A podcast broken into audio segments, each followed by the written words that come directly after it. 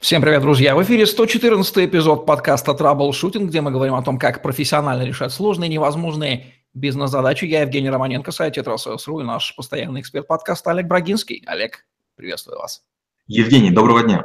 Олег Брагинский, специалист номер один по траблшутингу в России СНГ, гений эффективности по версии СМИ, основатель школы траблшутеров и директор бюро Брагинского, кандидат наук, доцент, автор двух учебников, 10 видеокурсов – и более 750 статей, работал в пяти государствах, руководил 190 проектами в 23 индустриях 46 стран, 20 лет проработал в компаниях Альфа Групп, один из наиболее просматриваемых людей планеты, сети деловых контактов LinkedIn. Понятие цели – это то, что, в общем-то, объединяет всех людей на этой земле, так или иначе действующих. Впрочем, будем разбираться, кто из них эффективно целеполагает, а какая часть просто бесцельно существует на земном шаре. Олег, как определить понятие цели, это такая философская конструкция, давайте дадим ему четкую дефиницию. Это один из тех немногих случаев, когда мы будем ссылаться не на римские, греческие и не на английские слова.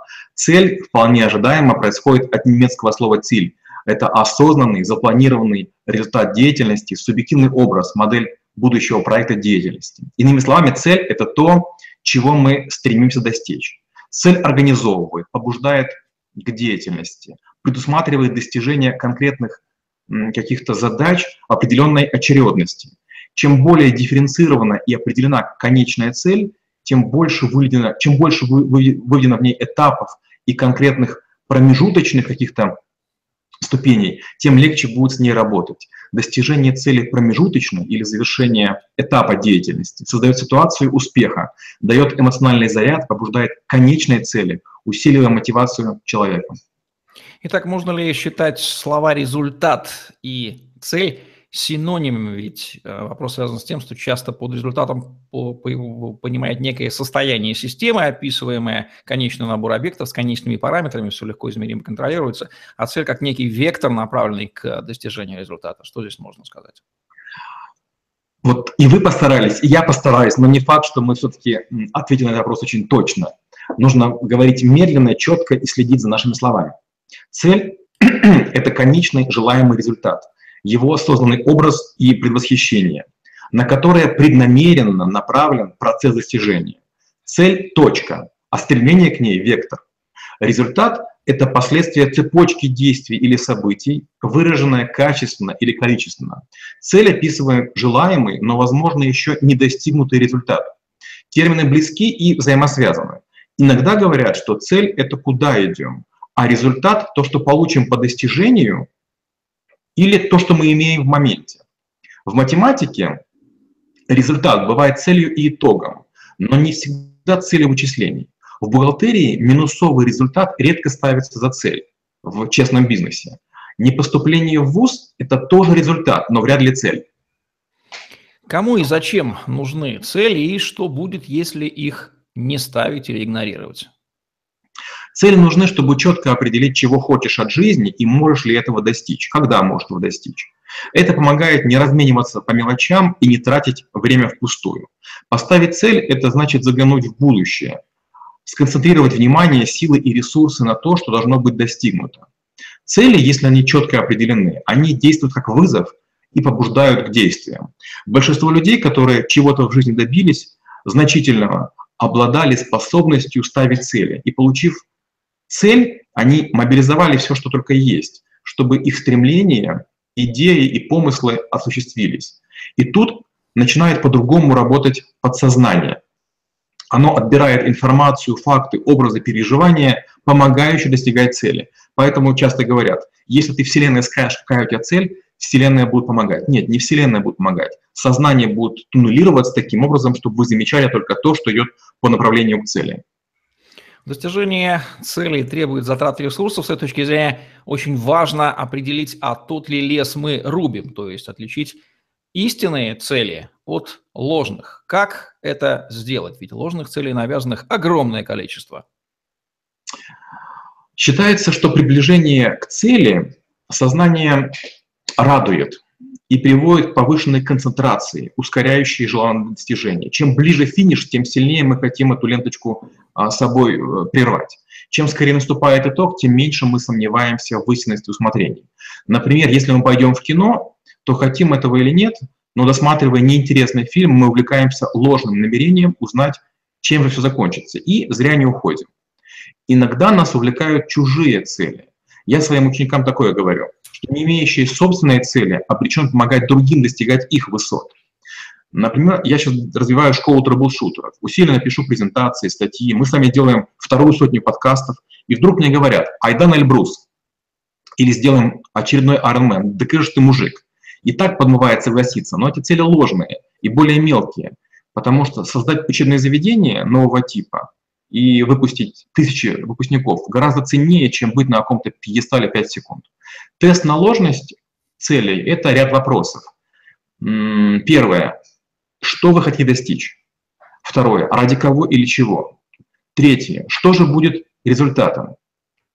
Четвертое. Будет ли он выдающимся? Пятое. Кому вы об этом расскажете? Шестое. Этот человек порадуется? Седьмое. Вы сможете об этом рассказать внукам? Восьмое. Они поймут? Девятое. Они будут рассказывать о детях другим своим потомкам? И десятое. Что бы сказал о вашем результате наиболее уважаемый вами человек из ныне живущих или тех, кого уже нет? Отличная система критериев. С этой точки зрения, как можно сформулировать истинные цели Олега Брагинского? Мы уже это делали, но еще раз уместно здесь, в этом выпуске. Для меня очень важно, чтобы цель была за пределами жизни. Я хочу не успеть ее достичь. Я хочу бесконечно близко подбираться к высоте, но взял ее настолько высокую, насколько могу. Мы с вами запланировали 625 подкастов. Столько же их будет навыков в школе трэблшутеров. Вряд ли мне хватит жизни, чтобы это сделать, и, наверное, закончить это мои ученики. Моя цель – доказать, что профессия отжила. Навыки – это то, зачем будущее. Я хочу, чтобы люди были более востребованы и не маялись в этом мире. У меня родил, родился термин асимптотическое целеполагание. Если нужно, берите Пользуйтесь, оно очень хорошо отражает приближение, но не достижение. Индивидуальное целеполагание, когда цель полагает сам для себя человек, и коллективное целеполагание, когда мы ведем речь о целях системы, состоящей из людей или, или из людей и механизмов. В чем здесь будет э, разница? Личная цель продвигает индивидуальность, коллективное сообщество. Персональное так или иначе требует конкретного исполнителя, а для коллективной участники глубоко вторичны. В случае личного достижения лавры будут иметь конкретную имя и фамилию, как Гагарин или Королев, а при коллективные будут упоминать родовые признаки группы, допустим, Советский Союз или там Буркина-Фасо. Выгода личности выше в первом случае, а во втором успех разделяем и тиражируем. Личная победа неотделима от персональности. Например, футболист забил наибольшее количество голов, но она не может не переходить на футбольный клуб, которые будут ругать за прерывание победной серии, так как остальные игроки были слабы и невнятны. С точки зрения системной инженерии, любая система является частью системы более высокого порядка, и все системы так или иначе, доходя до Вселенной, подчинены, подчинены некоторой единой, глобальной, скорее всего, заданной создателем цели, которую мы э, так и никогда не узнаем, несмотря на то, что тысячелетиями пытаемся ее отыскать. Есть понятие дерева целей или иерархия целей. Спустимся с уровня Вселенной на уровне организации. Вот в этом смысле, что такое иерархия целей – на уровне разных систем и дерева целей. Давайте понять, раскроем. Дерево целей – это иерархическое визуальное представление достижения целей, принцип, при котором главная цель достигается за счет исполнения совокупности второстепенных и дополнительных. Метод построения древовидности целей веками используется в военном искусстве и при планировании производственных процессов. И, естественно, оброс громадным количеством терминов жизненный цикл, делегирование полномочий, блокирующая активность. Главная цель стратегическая, она же вершина пирамиды. И при подходящем планировании это финиш, итог, главное достижение, к которому мы стремимся. Например, победить в марафонском беге на Олимпиаде 2018 года. Цели предыдущего уровня, тактические, они существенно, но мельче, являются составляющими для главной, но часто между собой независимы. Скажем, ментальная, мускульная готовность, правильное питание, соблюдение режима тренировок и пиковая форма к моменту старта, достижение пиковой формы к моменту старта. Уровнем ниже находятся более конкретные и так называемые оперативные цели. Это составление и исполнение планов питания, тренировок, визуализации, медосмотры, отдых, ну и другие элементы подготовки. Каковы правила постановки целей, и в этом смысле известное правило SMART. Можно ли, может ли оно служить таковым, либо у него есть плюсы и минусы? Ну, как мы уже говорили с вами, SMART имеет плюсы и минусы, и SMART имеет расширение. Часто его расшифровывают до SMARTER. Специфик – это конкретизированный, measurable – это измеримость или измеримый, accountability – это подотчетный, когда мы узволяем окружающих и отвечаем за данное слово. Реалистика – это то, что мы можем сделать. Time-based – определенный срок достижения. Exciting – значит, возбуждает, вдохновляет, мотивирует, заводит. И recorded – записано так, что вы видите ежедневно. К сожалению, у смарта есть минусы. Первый из них – это концентрация на формальностях. Знаете, вот бывают люди, которые бесконечно допиливают маленькую детальку, забыв о совершенствовании всего механизма.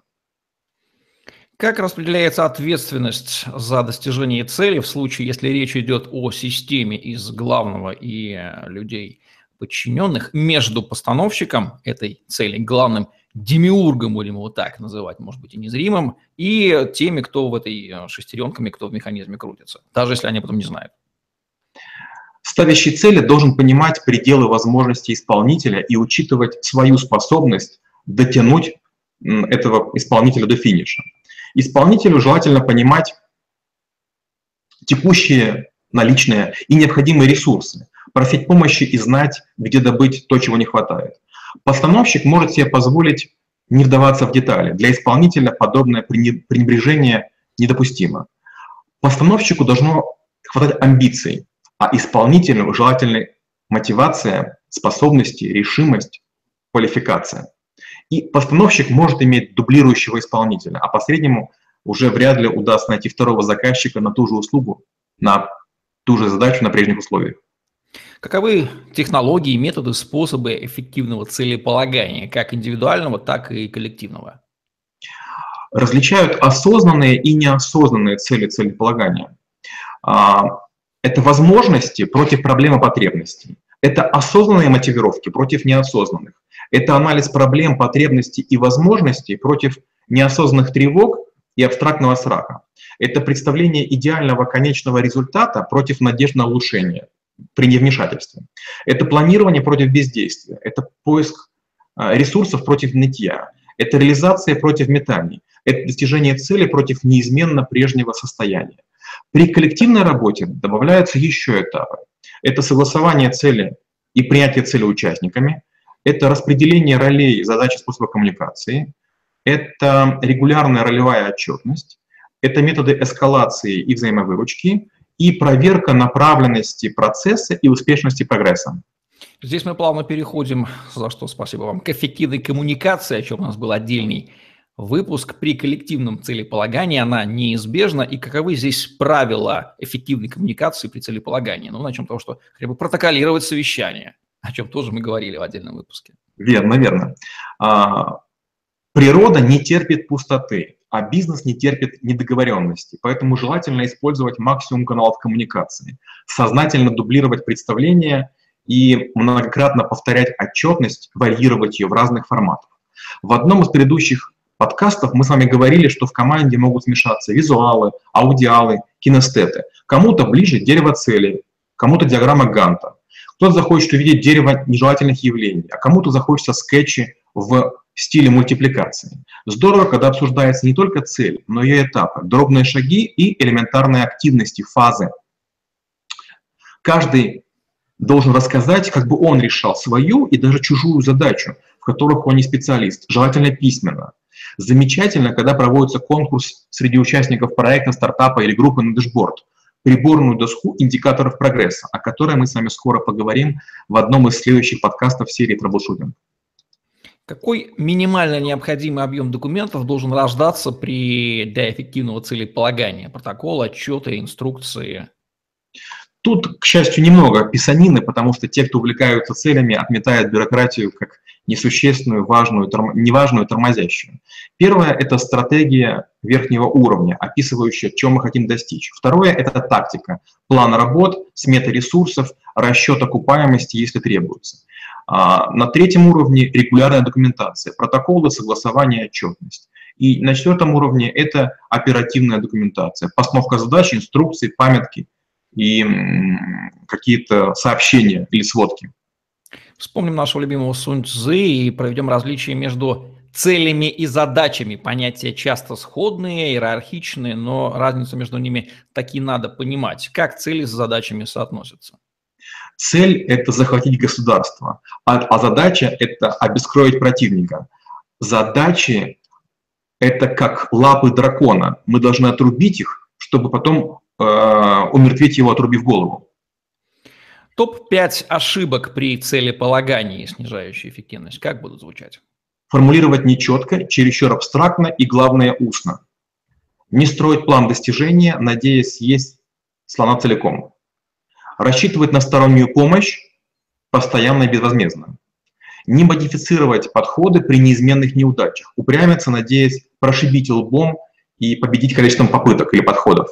И пятое, не верить в собственные силы и достижимость задуманного, передоговариваться и скрывать прогресс, заниматься обманом других и тешиться самообманом.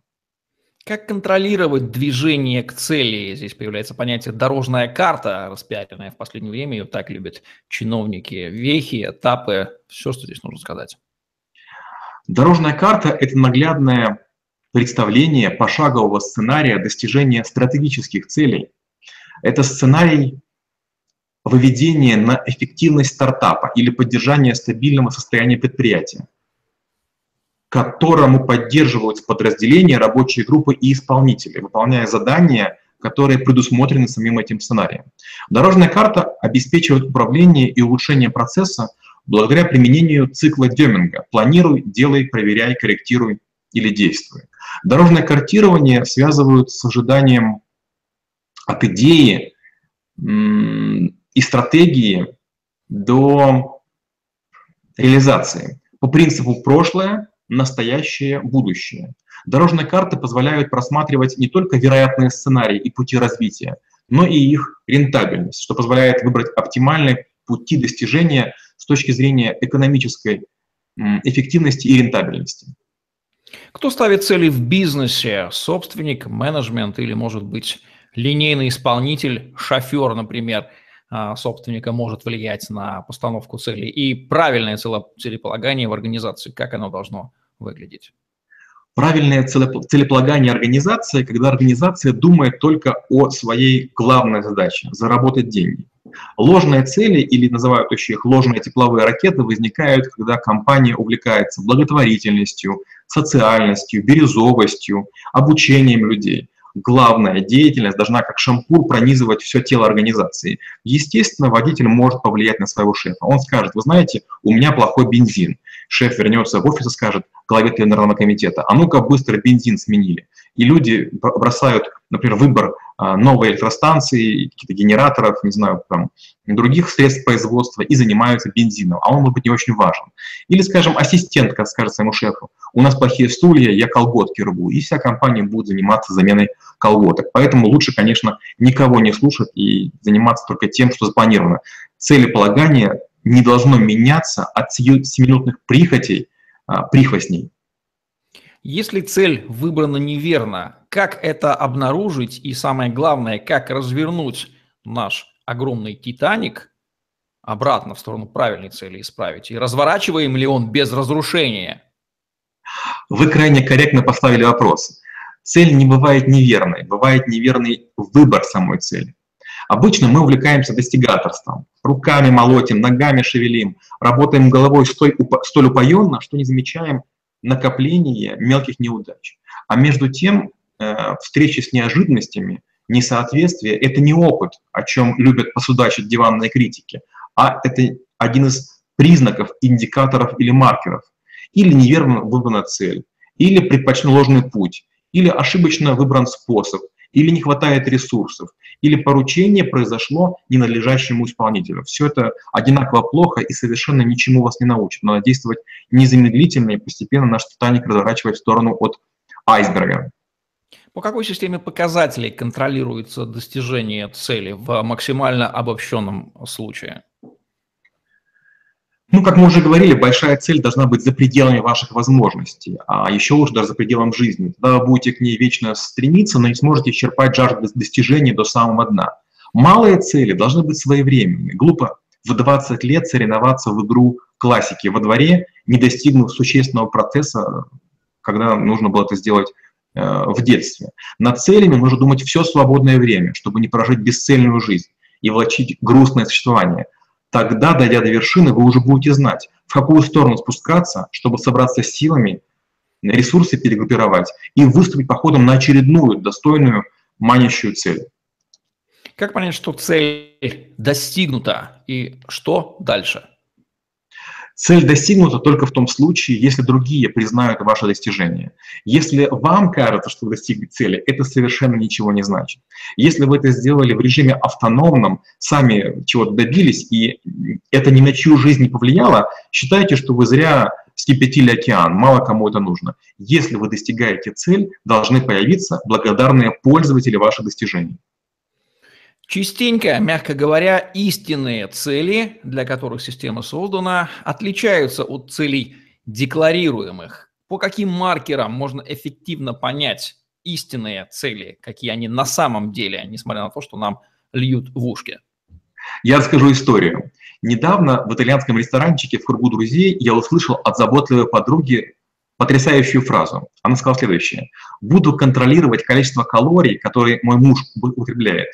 Я спросил, как долго? В ответ прозвучала такая бодрая фраза «навсегда, пока». Вот вам маркер решимости, согласованности и приверженности целей. Цель должна быть конструктивной, зависящей от вас и безапелляционной или с заведомым ограничителем, чтобы вас не заподозрили в слепом фанатизме.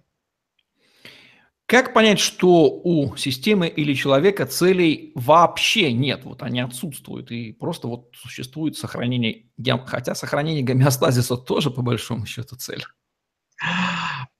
Признаков 5. Первое. Цель не записана или не сформулирована. Второе. Не все знают, где указана цель, где ее прочесть или кого спросить. Третье. При опросе разных людей рождаются неожиданные вариации.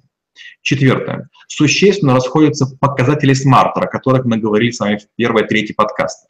И пятое. Участники и окружение не знают состояние выполнения и процент достигнутого прогресса.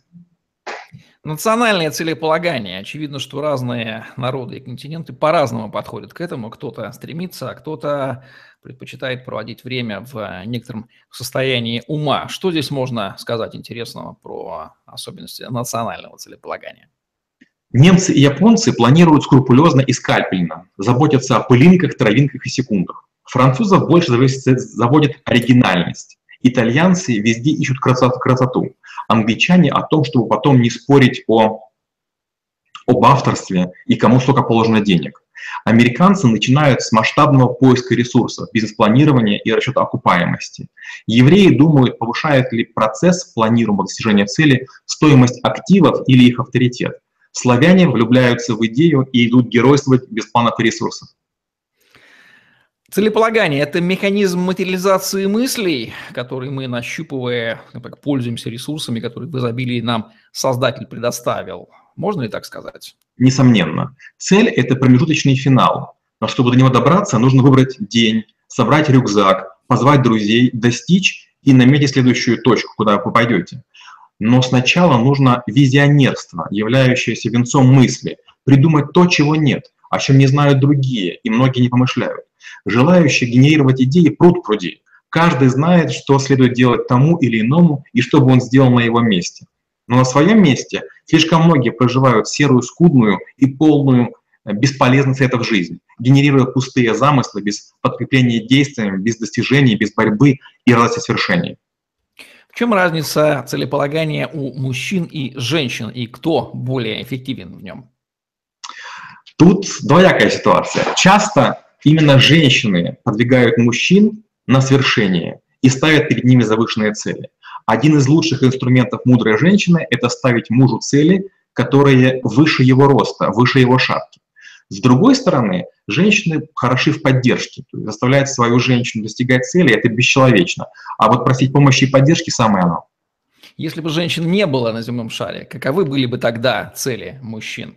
О, я боюсь, что мы бы бесконечно дрались за власть и, и за еду, а все остальное время спали бы на диванах и пили пиво.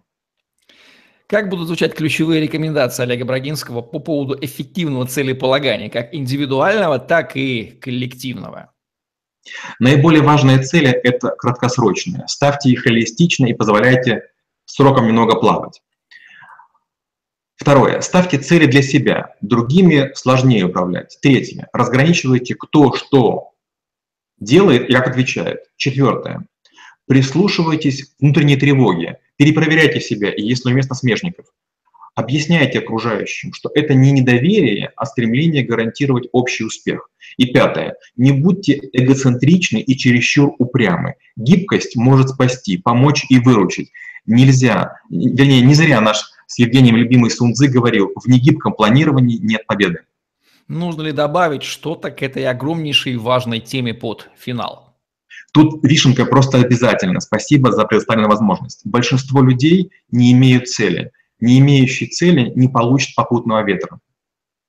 Потрясающая прекрасная фраза на тему целеполагания. Много написано важных, нужных книг, любой занимающийся личностным ростом их читал. Вот еще одна крупица бесценная в, общей, в общем океане подкаста «Траблшутинг. Мысли про эффективное целеполагание» от Олега Брагинского, где мы говорим о том, как профессионально решать сложные и невозможные бизнес-задачи. Ставьте лайк, подписывайтесь на наш YouTube-канал, чтобы не пропустить новые интересные видео с вашими любимыми экспертами. Загляните в другие выпуски подкаста Troubleshooting, там вы найдете много интересного о бизнесе и жизни от Олега Брагинского. Помните, что если вы смотрите это видео, то записано их гораздо больше. Свяжитесь со мной или с Олегом и получите ваши персональные ссылки на просмотр видео, которых до вас еще никто не видел. Эффективного вам целеполагания, и если у вас нет цели или вы чувствуете, что они нечетко поставлены, вам в помощь те инструкции, о которых рассказал Олег. Удачи, всем пока.